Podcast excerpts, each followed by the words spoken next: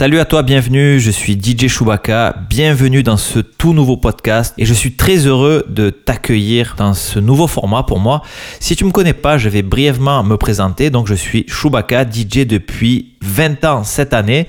J'ai une chaîne YouTube Devenir un bon DJ que j'ai lancée en 2019 et en parallèle de ça, j'ai aussi lancé des formations Devenir un bon DJ. Il y a une dizaine de formations et j'ai déjà aujourd'hui, à l'heure où j'enregistre ce podcast, près de 850 élèves.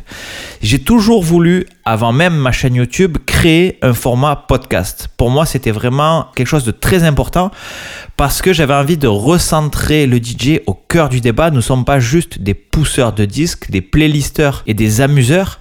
Nous ne sommes pas là juste pour satisfaire une clientèle. Nous avons une mission bien plus importante que ça et nous avons une culture et une histoire bien plus profonde que ça. Et c'est ce que j'ai envie d'aborder dans ce podcast, dans cette série d'épisodes et je vais m'appuyer sur un livre, L'histoire des DJ et leur influence sur la musique de Raphaël Richard, une préface de Matt Blake. Tu vas voir à quel point le DJ a une place prédominante dans la musique actuelle.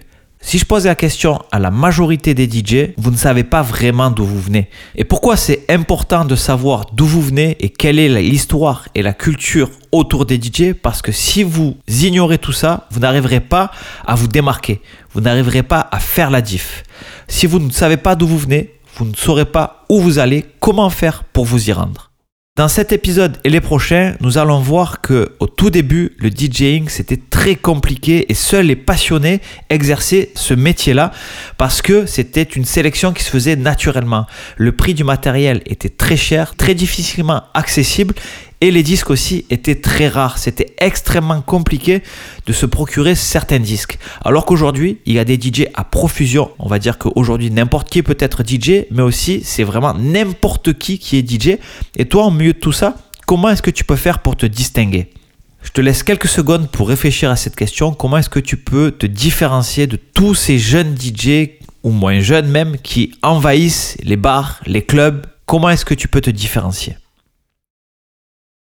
Peut-être qu'aujourd'hui tu penses que tu es original, peut-être que tu penses que tu es le plus malin, mais si ça se trouve, vu que tu ne connais pas ce qui s'est passé avant toi, tu es tout simplement en train de réinventer l'eau chaude. Et c'est pour ça qu'il ne faut pas négliger l'histoire et notre culture. C'est ce qui va te permettre de te différencier de ceux qui pensent innover alors qu'ils sont tout simplement en train de se copier-coller les uns les autres. Et si tu veux vraiment être différent, original, il va vraiment falloir que tu sortes de cette routine-là et que tu apportes quelque chose de plus. Grâce à ce podcast, nous allons approfondir ta culture musicale, ta culture DJ.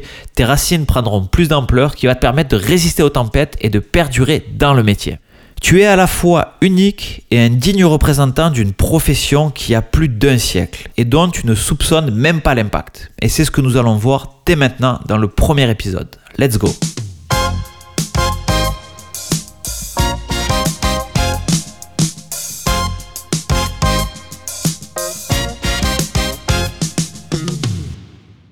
À l'origine du reggae, il y avait des DJ. À l'origine du rap, il y avait des DJ. Et à l'origine de la house et de la techno, il y avait toujours des DJ. L'histoire des maîtres des platines recoupe souvent celle de différents styles musicaux. Avec la volonté de faire danser le public, quelques précurseurs tels que Clément Coxon Dodd, Grandmaster Flash ou Jeff Mills, poussés par une volonté d'innovation, ont donné les lignes directrices de ce genre nouveau. Commençons par le commencement.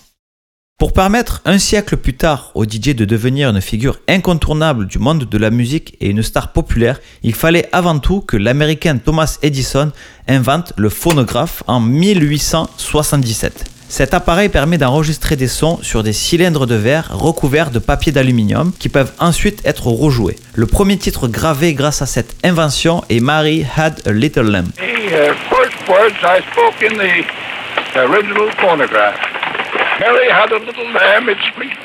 Dix ans plus tard, l'Allemand Emil Berliner crée le gramophone en 1887, une évolution du phonographe fonctionnant avec des disques en ébonite plus facile d'utilisation.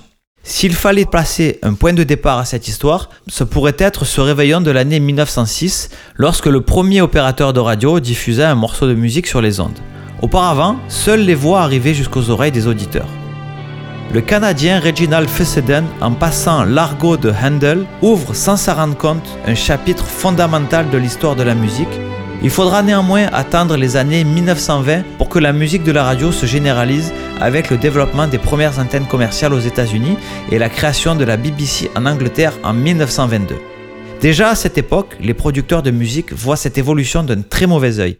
Il faut savoir aussi que les premiers morceaux que l'on entendait en radio, c'était vraiment des groupes de musique qui jouaient en live. Du coup, quand les animateurs ont commencé à jouer des disques dans les radios, c'était donc les précurseurs des DJ, le terme DJ n'existait pas encore, ça a forcément créé des conflits avec les producteurs de musique et avec les musiciens qui avaient un fort manque à gagner. Le véritable premier DJ officiant sur les ondes n'apparaît qu'en 1934. La dénomination DJ n'existait toujours pas. Martin Bloch est alors aux commandes d'une émission dont le programme est essentiellement consacré à la diffusion de disques. Cette innovation constitue un tournant.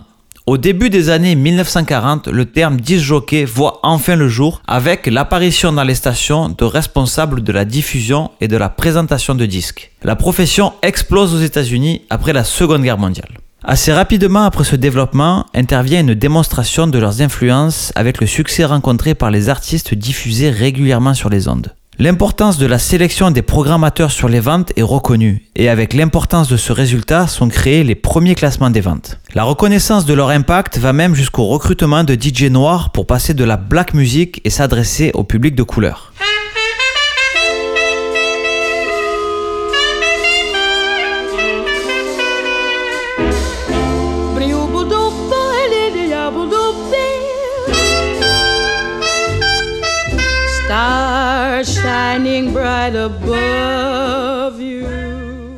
Autre répercussion, un DJ de Cleveland, Alan Feed, serait quant à lui à l'origine du terme rock'n'roll, bien qu'il ne l'associe au terme musical correspondant que quelques années après le début de son émission portant ce nom.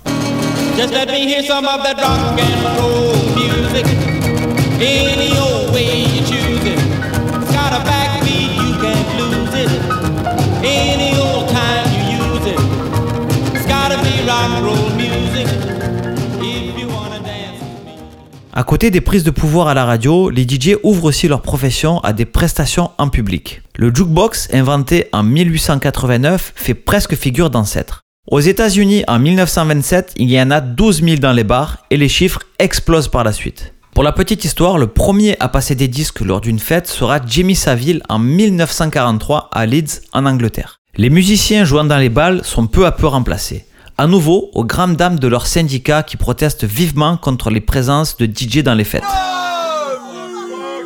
À la même époque, certains DJ, comme le précurseur Terry Noel, commencent à mixer les disques entre eux, faisant ainsi un premier pas vers une modification de la musique qu'ils jouent. Car rappelons-nous qu'avant cette période, les DJ ne faisaient que playlister des disques et les enchaîner après une coupure.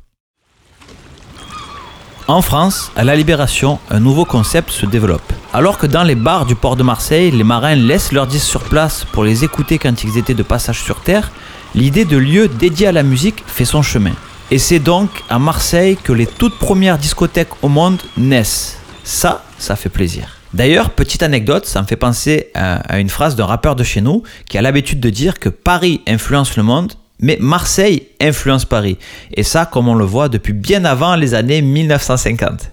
À la même époque, ouvre encore à Paris le Whisky à Gogo en 1947, dont le jukebox fait le succès. Puis c'est chez Castel, le privé Jimmy's qui voit le jour en même temps que d'autres clubs à New York et à Londres. À la radio, dans ces discothèques ou dans de nouveaux espaces à conquérir comme la rue, les DJ ont alors tout l'espace nécessaire pour s'exprimer, expérimenter et surtout faire danser les foules. Avec cet espace, ils vont influencer certains styles musicaux, voire être à l'origine de la création de nouveaux genres.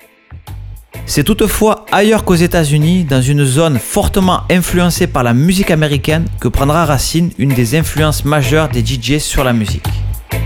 Dans le prochain épisode, nous parlerons des pionniers jamaïcains.